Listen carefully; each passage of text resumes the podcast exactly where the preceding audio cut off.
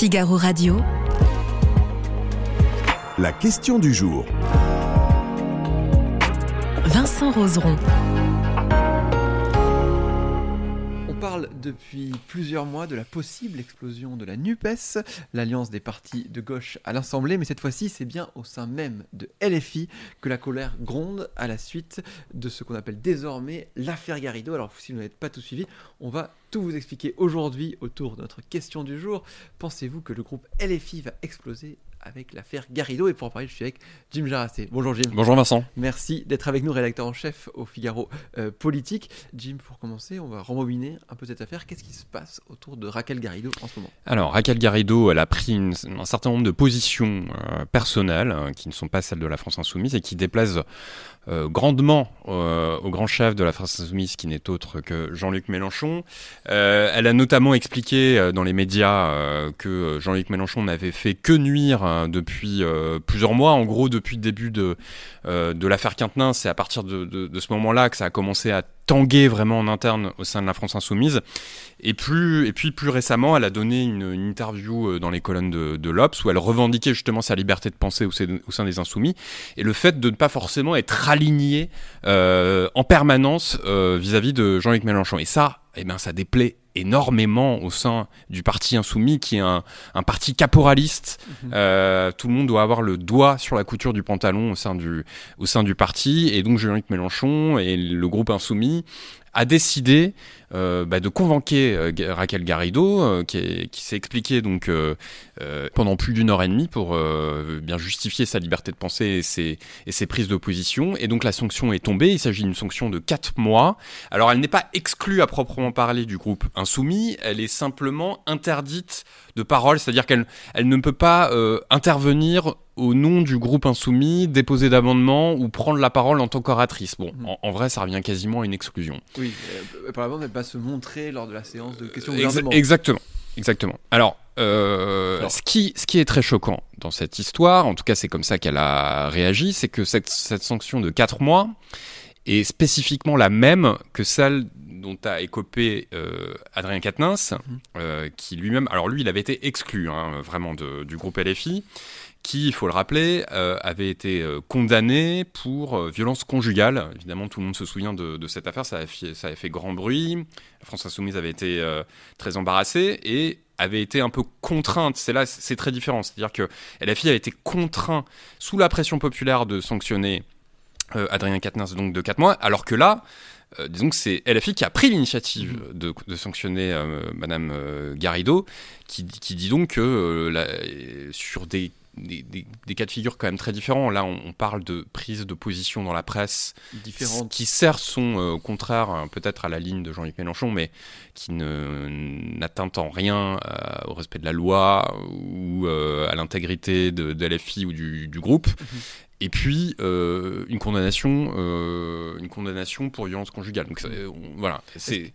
Est-ce que rien ne va plus euh, du côté des insoumis en ce moment? Bah, c'est Ce qui est sûr, c'est qu'il y a une énorme tension. Euh, en effet, euh, ce deux poids deux mesures sur les sanctions révèle finalement l'existence de clans au sein de la France insoumise. D'un côté, le clan des mélanchonistes, euh, donc euh, c'est euh, évidemment Jean-Luc Mélenchon, c'est Madame Chikirou qui est très proche aussi de Jean-Luc Mélenchon, qui soit dit en passant, elle aussi est embêtée judiciairement. Elle, elle va être bientôt ent entendue par la justice sur des questions de, de, possible corruption, de malversation liées à la à l'utilisation des des, des, des, finances lors de la de la campagne, campagne présidentielle.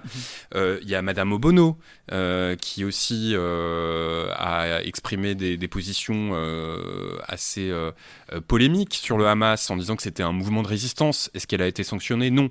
Donc là, on voit bien qu'il y, y, a deux clans qui se, qui se forment. Donc d'un côté, les Mélenchonistes et de l'autre, euh, ce qu'on va appeler un peu les frondeurs, donc euh, Raquel Garry. Les insoumis, les insoumis, voilà, les, insoumis. Les, les, insoumis des insoumis, exactement. Euh, et d'ailleurs, c'est comme ça que se définit euh, Raquel Garrido. Elle dit Je suis insoumise jusqu'au bout, y compris vis-à-vis -vis de mon propre parti, ce qui est plutôt une belle façon de se, de se défendre et c'est ça qui est assez paradoxal c'est-à-dire qu'un un mouvement qui prenne qui prône euh, justement une forme euh, de révolution démocratique, euh, de nouvelles façons de faire de la politique, en associant les citoyens. C'est le fondement des, insoumis. Et justement, l'insoumission, qu'est-ce que c'est? Ben, C'est justement ne pas respecter l'ordre établi.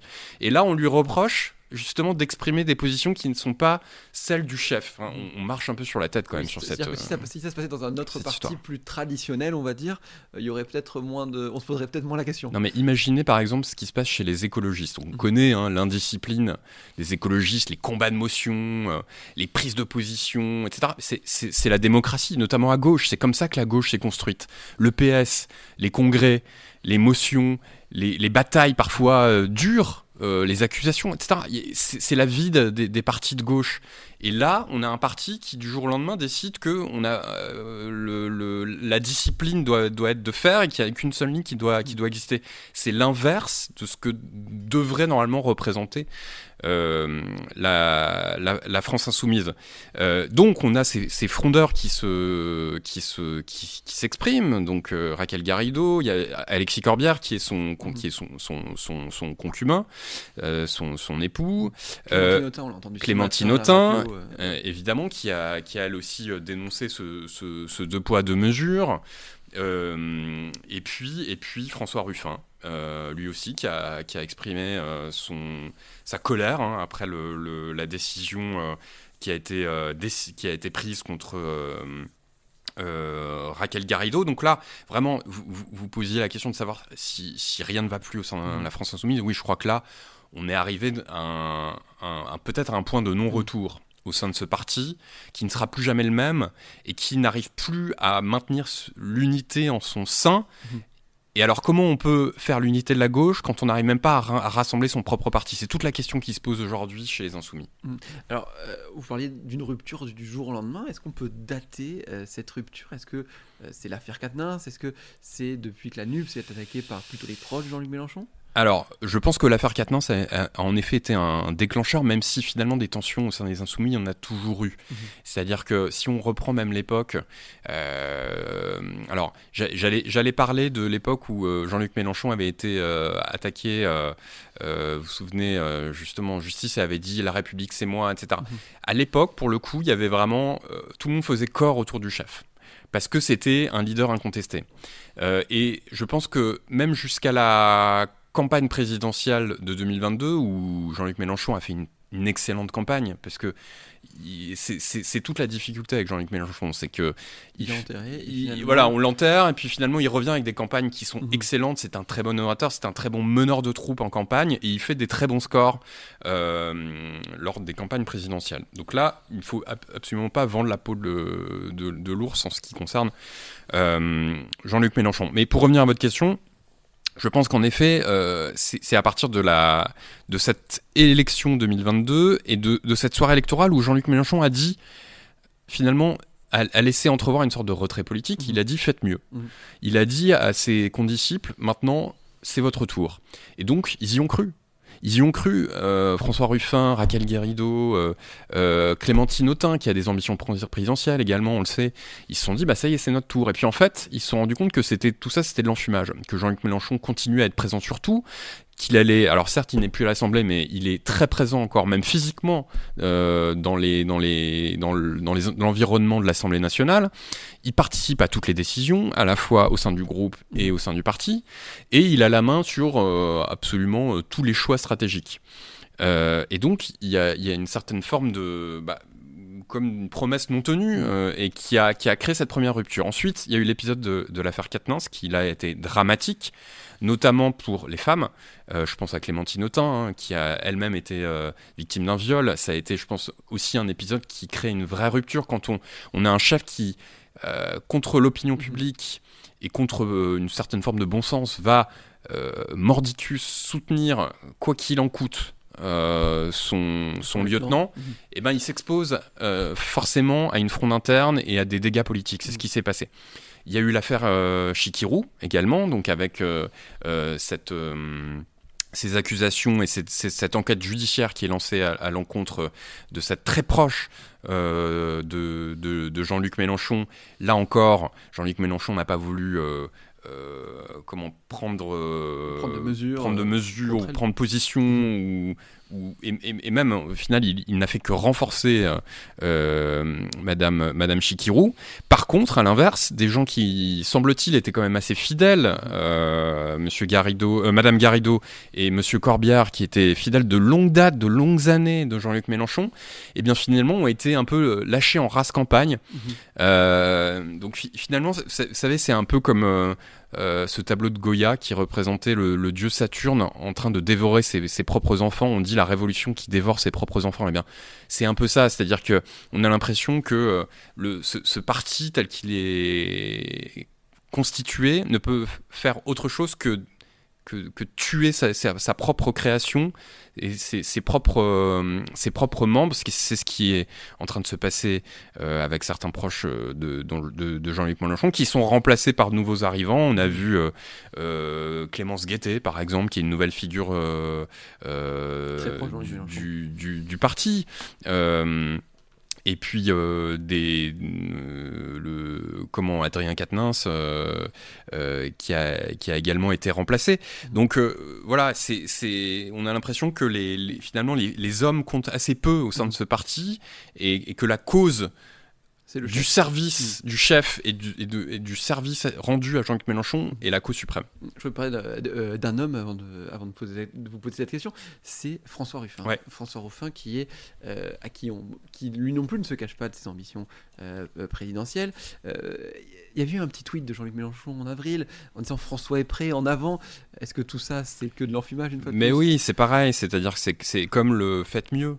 Euh, on y a cru, peut-être certains y ont cru euh, quand ils ont vu de bonne foi peut-être ce tweet qui disait euh, maintenant c'est le tour de, François Ruffin. Mm.